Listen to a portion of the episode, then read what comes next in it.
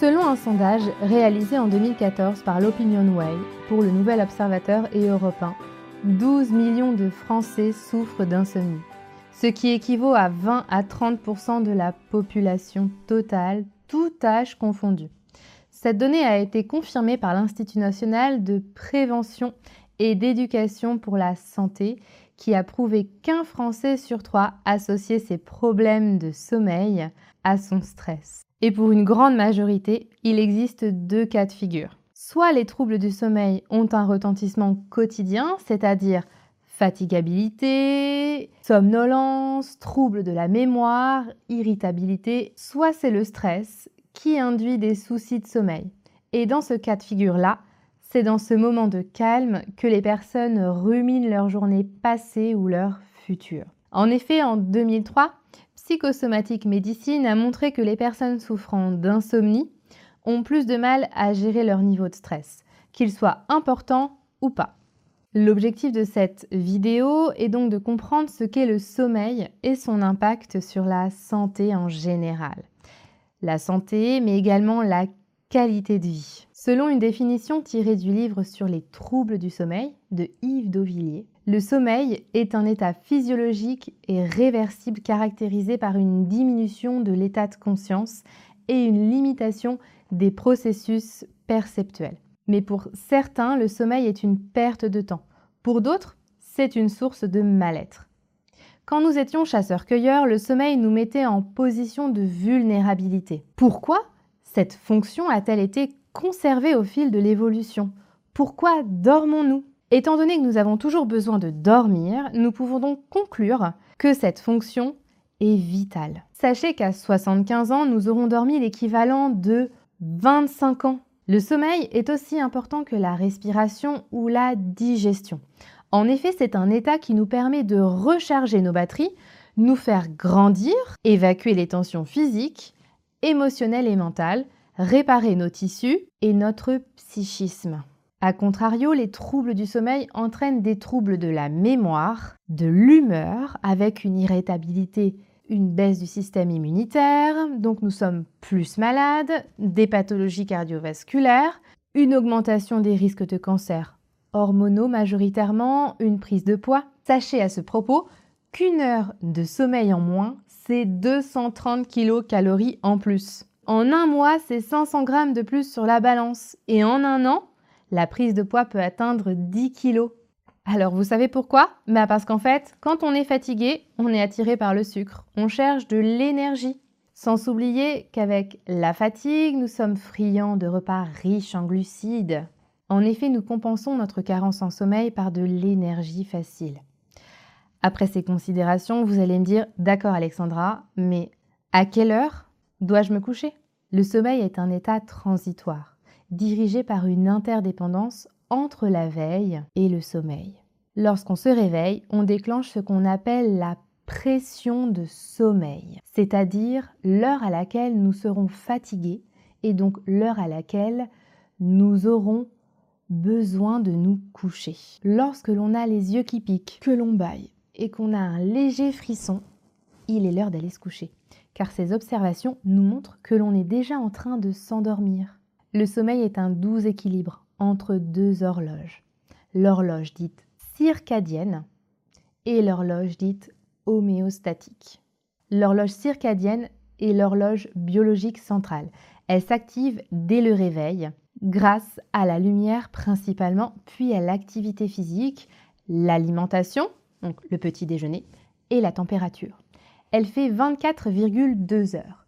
Et donc par conséquent, elle nécessite d'être remise à l'heure tous les jours.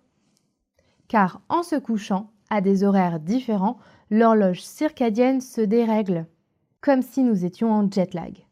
Permanence fatiguée, je me couche tôt, je me couche tard, ça va pas du tout. L'horloge homéostatique est le niveau de fatigue du corps. Par volonté d'équilibre, lorsque les activités physiques et intellectuelles ont été importantes, le corps cherche à revenir à l'équilibre par le repos. Donc l'horloge homéostatique est le temps dont le corps aura besoin de reprendre des forces. Par exemple, si pendant 12 heures, vous avez eu une activité conséquente, sans pause, sans arrêt, votre temps de repos devrait donc être de 12 heures. par volonté d'équilibre.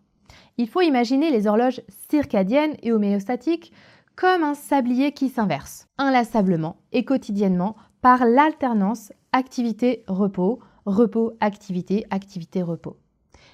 Mais qu'en est-il de l'expression l'avenir appartient aux gens qui se lèvent tôt Au sein de l'humanité, il existe trois types de personnes 15% de chronotype tôt, 10% de chronotype tard et 75% de chronotype normal. Prenons par exemple le chronotype tôt. Il pourra se lever à 5h30, prendre son petit déjeuner immédiatement et être tout de suite disponible intellectuellement, physiquement pour faire une tâche qui nécessite de l'énergie, de la concentration. Par contre, il ne pourra pas veiller tard le soir. Le soir, à 22h, 21h30, il sera fatigué. Les choses s'inversent par contre pour le chronotype tard. Sauf que dans notre société, nous commençons à travailler généralement assez tôt le matin, donc nous privilégions les chronotypes tôt et normaux. D'où l'expression populaire L'avenir appartient aux gens qui se lèvent tôt. Ces différences entre les lève tôt et les couches tard trouvent leur origine il y a bien longtemps.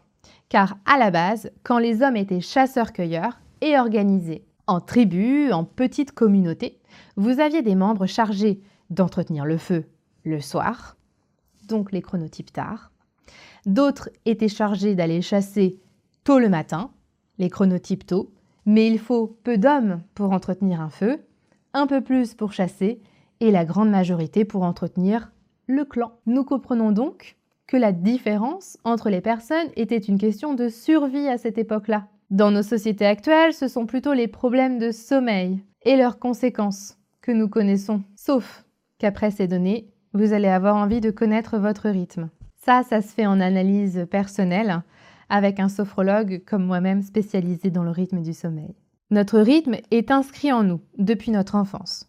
Soit vous aviez besoin d'un temps avant de petit déjeuner, auquel cas vous avez plus de chances d'être un chronotype tard, soit quand vous étiez petit, vous pouviez petit déjeuner au saut du lit, dans ce cas vous avez plus de chances d'être un chronotype tôt. En moyenne, il ressort que 20% de la population ne respecte pas son rythme de sommeil. Après toutes ces données, vient la question du rythme de sommeil.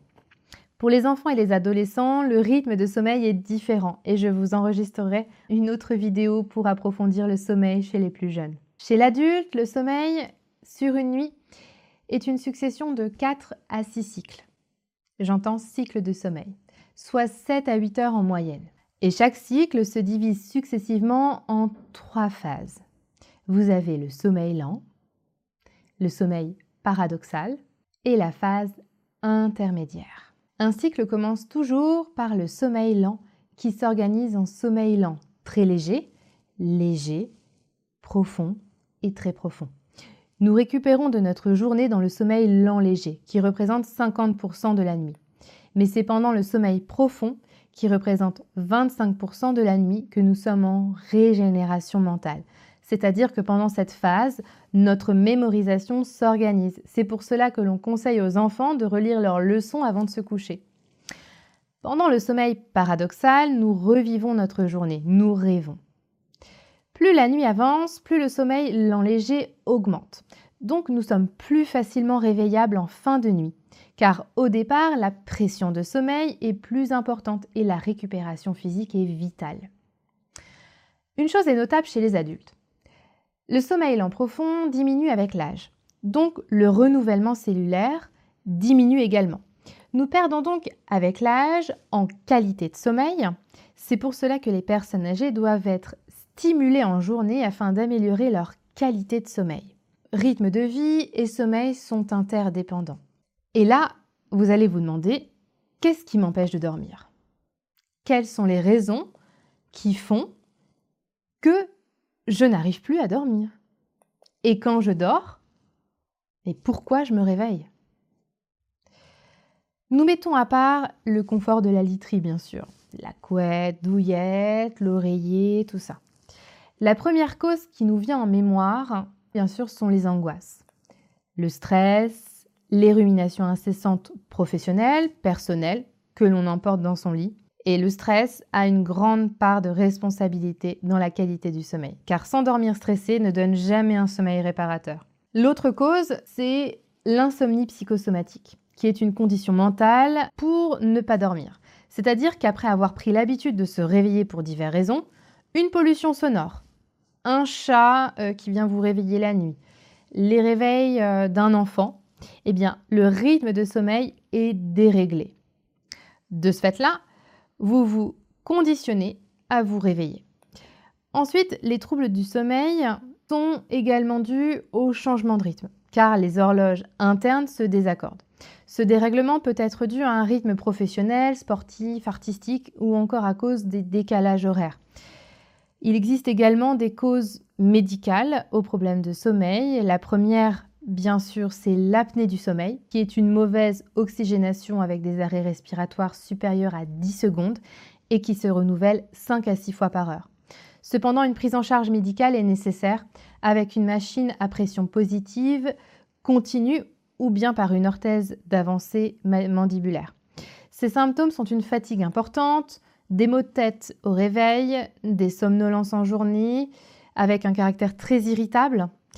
Et la nuit, les médecins notent également une polyurie, un sommeil agité et des ronflements.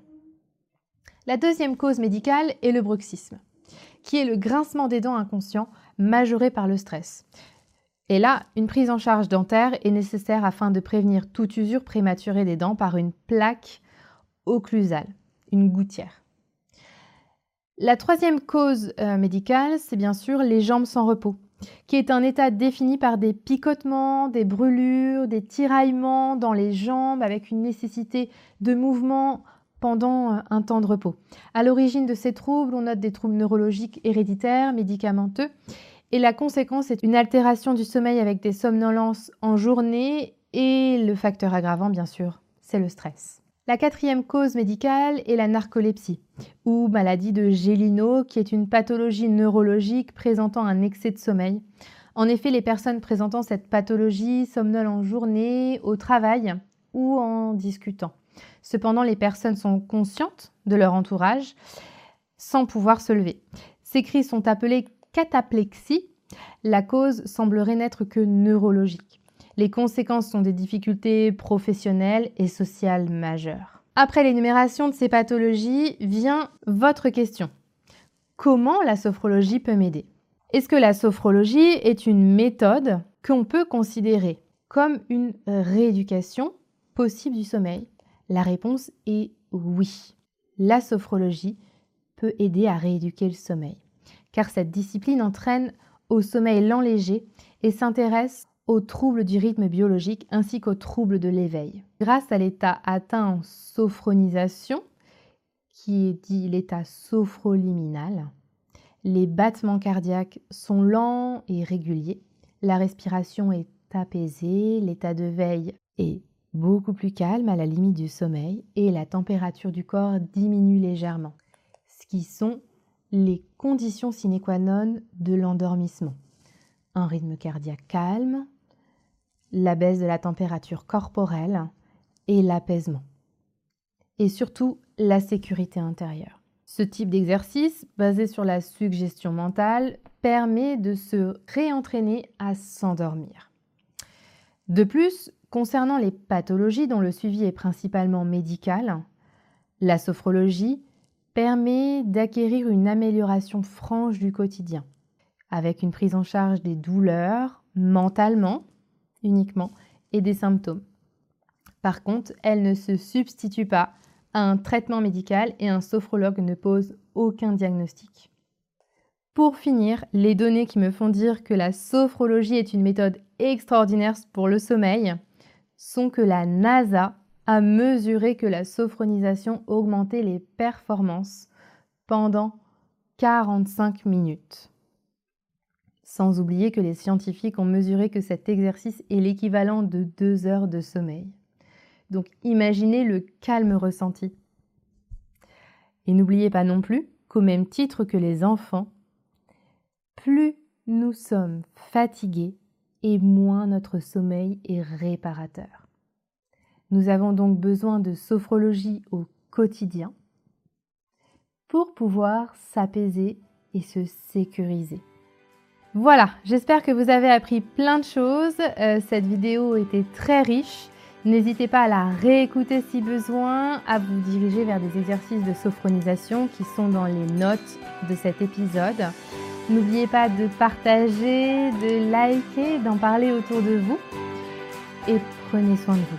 C'est le plus important.